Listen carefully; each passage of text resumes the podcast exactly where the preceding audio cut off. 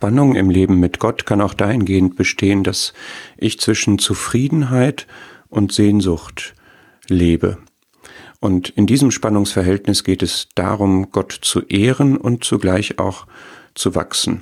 Was ist damit gemeint? Es kann eine Spannung geben zwischen dem, was ich habe und dem, was ich will. Und das meine ich in erster Linie in geistlicher Hinsicht. Denken wir an Axa, die einen Segen bekommen hatte und mehr bekommen wollte. Denken wir an Jabez, der darum gebeten hat, dass seine Grenzen erweitert werden. Denken wir auch an den Herrn, der beengt war, bis sein Werk vollbracht war. Es gibt eine Spannung zwischen dem, was man ist und dem, was man sein möchte, zwischen dem Sein und dem Werden.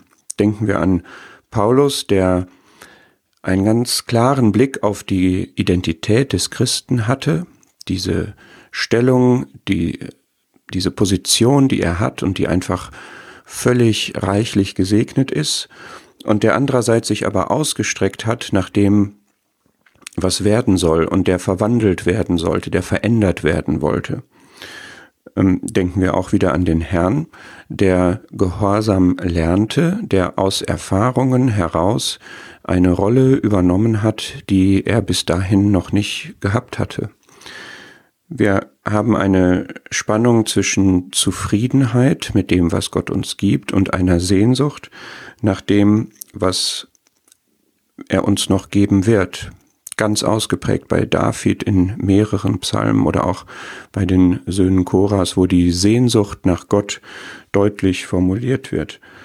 Und auch bei dem Herrn kennen wir so etwas, der einfach treu gelebt hat, als er hier auf der Erde war, wo man aber spürt, und Johannes 13, Vers 1 drückt das irgendwo auch aus, dass er sich danach sehnte, wieder zu dem Vater zurückzukehren. Er hat das Kreuz erduldet wegen der vor ihm liegenden Freude. Es gab auch da eine Zufriedenheit, eine Annahme des Jetzt, aber auch ein Ausstrecken nach dem, was sein wird. Es gibt eine Spannung, ich formuliere das mal, zwischen Fülle, die wir gegenwärtig haben, und Überfluss, wo wir noch mehr haben wollen. Ähm, Paulus ist dafür auch wieder ein Beispiel. Im zweiten Korintherbrief formuliert er sehr oft Vokabeln wie überströmend, überwältigend, überschwänglich. Und auch bei dem Herrn gibt es dieses Ausstrecken nach dem Verherrlichen des Vaters, was eben dann durch sein Werk geschehen sollte, auch dann durch die Himmelfahrt. Oder er spricht davon, dass seine Jünger dann noch größere Werke tun werden, als er sie getan hat. Und es gibt auch über die Heilszeiten eben den Moment, wo die Versammlung da ist, diese eine sehr kostbare Perle, die eine noch größere Herrlichkeit für Gott bietet, als es bis dahin der Fall gewesen war. Es gibt insofern eine Spannung zwischen der Realität, wie wir sie jetzt vorfinden, und der Hoffnung. Hoffnung ist ja ein christlicher Schlüsselbegriff. Und denken wir an solche Personen wie Anna oder Simeon, die eine Erwartung hatten auf den Messias, die in der Realität, wie sie war, lebten, aber immer eine Hoffnung mit sich trugen, die dann zu einem Moment erfüllt wurde. Oder denken wir an den Herrn, Psalm 16 drückt das zum Beispiel aus, der ähm, eben wusste, was vor ihm lag und der auch ein Vertrauen darauf hatte, dass Gott ihn nicht im Tod lassen wird, sondern er hatte die feste, überzeugte Hoffnung, dass er nicht die Verwesung sehen würde, sondern dass Gott ihn auferwecken würde.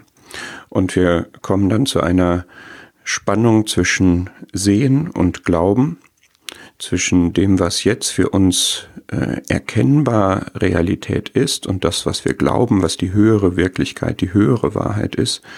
Ähm, Petrus drückt das zum Beispiel aus in, in Kapitel 1 seines ersten Briefs, dass ähm, es wir eben den Herrn nicht sehen und trotzdem ihn lieben und trotzdem mit äh, Freude wirklich frohlocken können, auch wenn wir ihn jetzt noch nicht sehen. Und so ist das, das Wesentliche oft den Augen unsichtbar. Mose lebte, als sähe er den Unsichtbaren. Und der Herr hat nie im materiellen, irdischen gelebt, der war sich immer der höheren Realität bewusst und doch ist das Umfeld, in dem wir leben, ja nun einmal das, was gegeben ist, aber Gott möchte, dass wir die Augen offen haben für, für das, was darüber ist, was dahinter steckt. Wie gehe ich jetzt mit dieser Spannung um? Ich finde, in Kolosser 1, Vers 10 und 11 ist diese Spannung ausgedrückt. Da wird gesagt, wir sollen in jedem guten Werk fruchtbringend sein. Das ist das, was jetzt stattfindet wir haben einen Stand, wir haben einen Zustand, wir haben eine Wirklichkeit, wir haben ein Jetzt und in diesem Jetzt leben wir in guten Werken und bringen Frucht für Gott.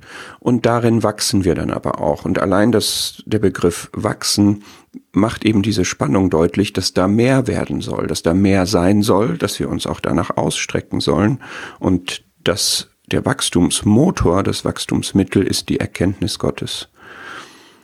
Je mehr wir Gott erkennen, umso mehr wird auch in unserem Leben Wirklichkeit von ihm, der ja der ist, der über das Normale hinausgeht. Philippa 4 drückt das auch aus in Vers 19. Er wird uns alles Nötige geben. Wir können jetzt sagen, okay, was brauche ich jetzt hier? Alles Nötige bekomme ich. Und dann ist der Maßstab sein Reichtum in Herrlichkeit in Christus Jesus, also letztlich die Unendlichkeit, die Fülle, das Übermaß.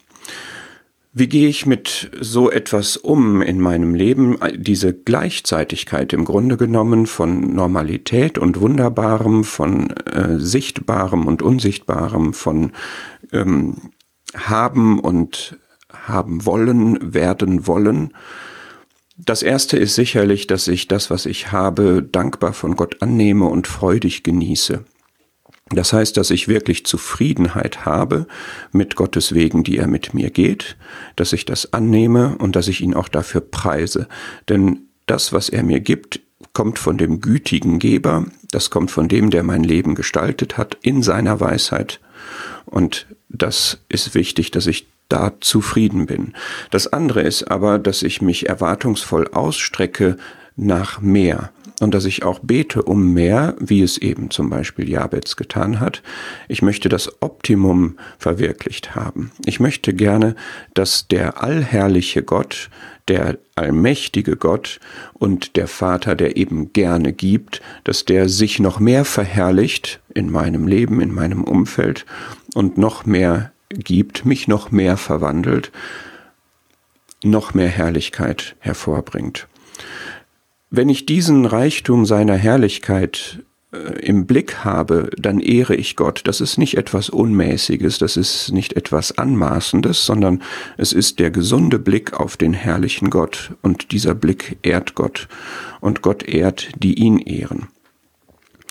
Ich brauche allerdings andererseits bei, bei allem erwartungsvollen Ausstrecken nach Gott auch Geduld für meinen eigenen Wachstumsprozess, denn Wachstum ist kein Plop, sondern Wachstum ist ein Prozess, der sich abspielt, der sich auch nach Gottes Timing abspielt, der sich auf Gottes Weise abspielt und auch in den Bereichen, die Gott jetzt auf der Agenda hat. Da muss ich mich in seine Hand geben und mich von ihm verändern lassen, wie er das richtig findet.